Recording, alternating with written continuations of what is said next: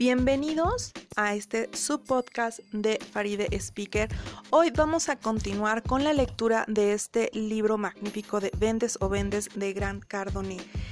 En este episodio vamos a dar lectura al capítulo 2 donde nos platica de cómo los vendedores influyen en este mundo. Entonces, sin más por el momento, vamos a dar inicio a este capítulo para que al finalizar eh, no olvides que te vas a llevar tarea pero no lo veamos desde una perspectiva negativa, sino todo lo, contrario. Recuerda que son ejercicios que nos deja Grant Cardone al finalizar cada capítulo. Esto los deberás de responder para que en el siguiente capítulo ya empieces a tener avances significativos. Entonces, sin más, vamos a comenzar.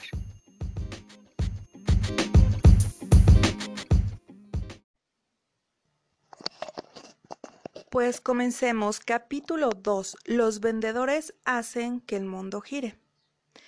Los vendedores manejan la economía. Un vendedor es vital para la dinámica de la economía. Sin vendedores, cualquier industria del planeta se detendría. Los vendedores son a la economía lo que los escritores son a Hollywood. Quizá por eso se dice que incluso Dios y el diablo necesitan un buen vendedor. Las ventas son la última gran ventaja de oportunidad que existe hoy en día. Se trata de una carrera en la que una persona puede trabajar para sí misma, ser su propio jefe y hacer sus sueños realidad. Literalmente, solo necesitas una pluma para firmar contratos y compromiso para conseguir tus objetivos. Fuera de eso, no necesitas nada más para convertirte en la persona que tú quieras. No existen límites para quienes deseen seguir aprendiendo y estén listos para comprometerse con las ventas como una carrera. Hazlo así y serás recompensado con todos los tesoros posibles. Aprende el gran arte de vender y nunca te faltará trabajo, porque siempre serás indispensable para los demás. Aprende a controlar el ciclo entero de las ventas de principio a fin y tendrás la confianza para llegar a donde quieras para hacer lo que sea, vender el producto que se te antoje y ser consciente de que tienes la convicción necesaria para alcanzar tus sueños.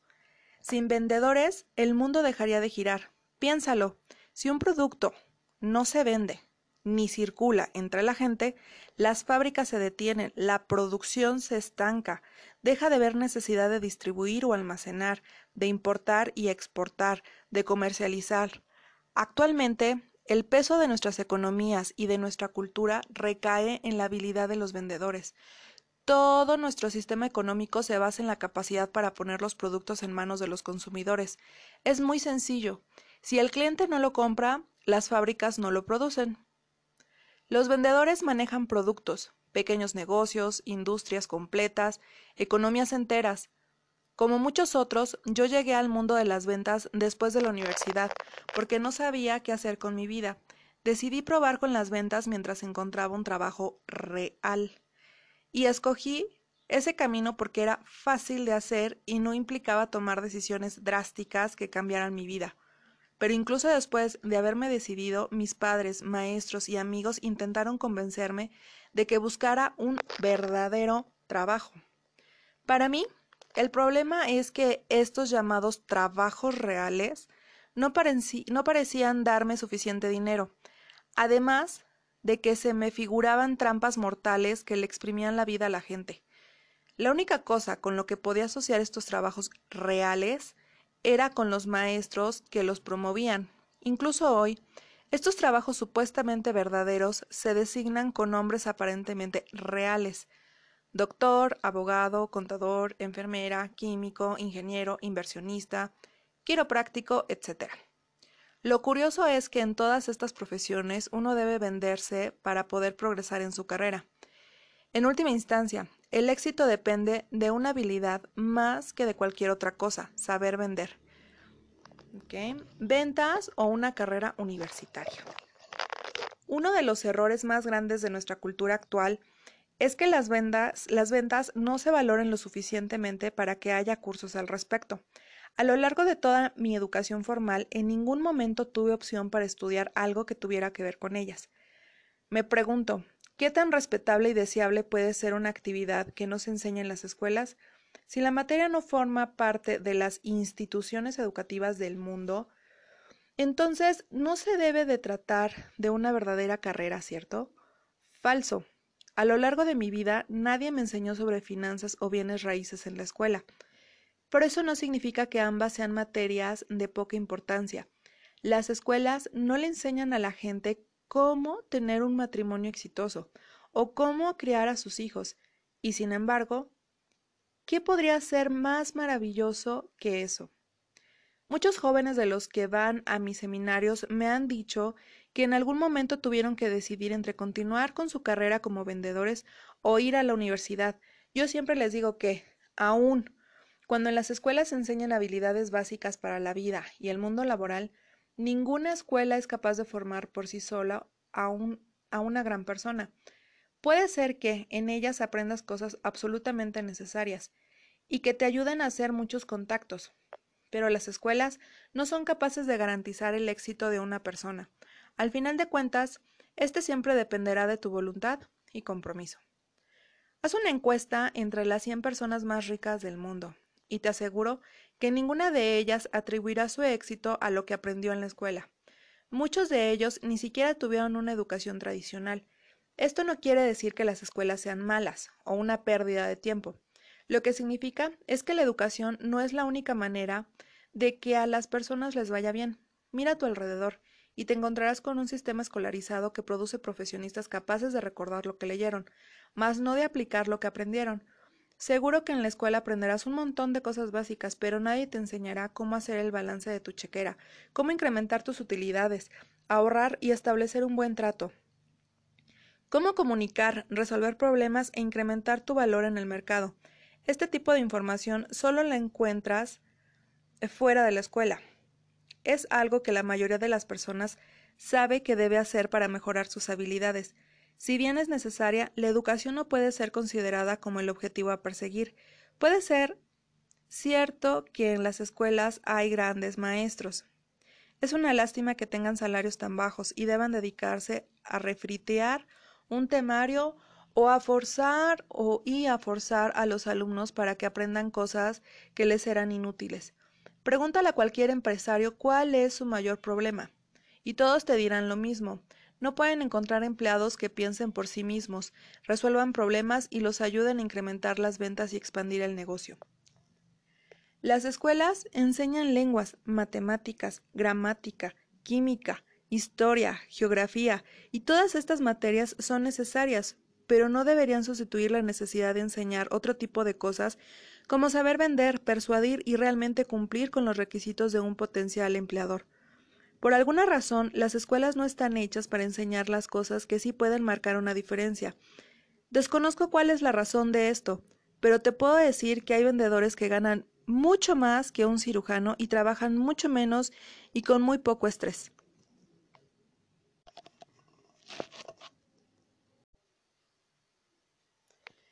Todas las profesiones dependen de las ventas. Es un hecho que para que una persona tenga una gran vida debe conocer y aplicar las habilidades de un buen vendedor. Puede ser que para resolver ciertos problemas contrates los servicios de un doctor, un abogado o un arquitecto, pero nunca podrás sobrevivir si no sabes comunicar, persuadir o cerrar un trato. Está comprobado que estas habilidades son más importantes que cualquier cosa que aprenderás en la escuela. Con esto no quiero decir que esas otras áreas del conocimiento no sean valiosas, pues lo son, solo quiero demostrar que las ventas son igual de valiosas y respetables. En lugar de parecer una hormiga que trabaja muchas horas al día, te puedes convertir en una persona que gana mucho dinero y cuyo salario no se apega a un tabulador. Aunque otros no lo consideren como una carrera respetable, yo te puedo decir que a mí me, ha dado la oportunidad de convivir con líderes de todos los campos, desde ingenieros y banqueteros hasta actores y directores de cine. Y aunque no lo creas, todas esas personas construyeron su carrera gracias a la habilidad para vender. Todos ellos me han confesado que alguna vez leyeron algún libro sobre cómo negociar, vender y persuadir. ¿Por qué? porque comprendieron que era absolutamente necesario. Cualquier persona, sin que importe a qué se dedica, depende de las ventas. Un político, por ejemplo, que quiere ganar tu atención e interés para que votes por él, un orador que busca convencer a su audiencia para que le crean, un empleado que busca un ascenso, un entrenador que quiere convencer a su equipo de que puede ganar el partido, un agente de bienes y raíces que quiere persuadir a una persona para que compre una casa, un banquero que quiere que inviertas tu dinero en sus fondos de inversión, una mesera que te ofrece el especial del día, un vendedor de ropa que busca que le compres no solo el traje, sino las tres camisas y las corbatas, además de la tarjeta de crédito que ofrece la tienda. Vender es una actividad inagotable que nos incluye a todos. Quienes saben vender, persuadir y cerrar un trato son más aptos para la supervivencia sin que importe cuál sea su línea de trabajo. Si quieres, tú puedes sacar tus propias conclusiones de por qué las ventas no son consideradas una profesión real, ni se enseñan en la escuela.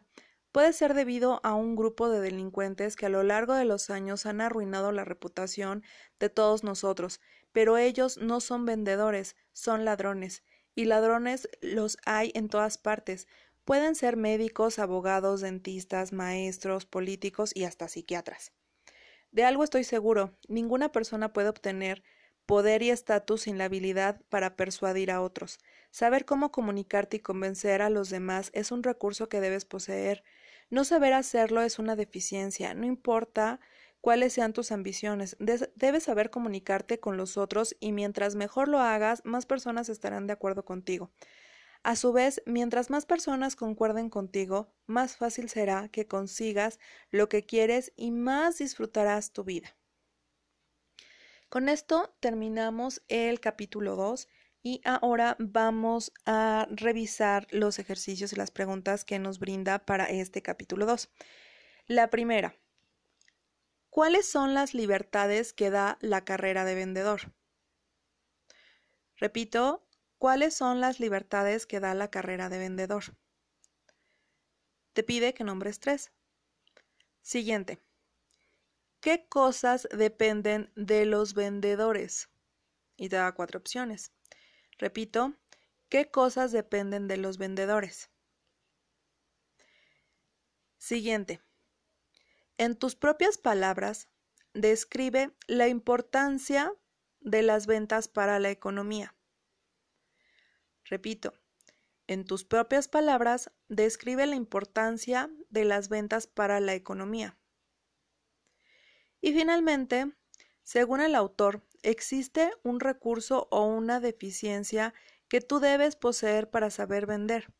¿Cuál es y qué influencia tiene en tu vida? Repito, según el autor, existe un recurso o una deficiencia que tú debes poseer para saber vender. ¿Cuál es y qué influencia tiene en tu vida? Pues bueno, aquí están las cuatro preguntas para finalizar el capítulo. Vamos a continuar en el siguiente episodio con el capítulo 3 que va a tratar de explicarnos eh, la diferencia entre un profesional y amateur. No se lo pierdan, nos vemos en el siguiente capítulo. Gracias a quienes estuvieron conectados en este episodio. Que estén muy bien y estamos en contacto en el siguiente capítulo. Gracias, que estén muy que estén muy bien. Bye.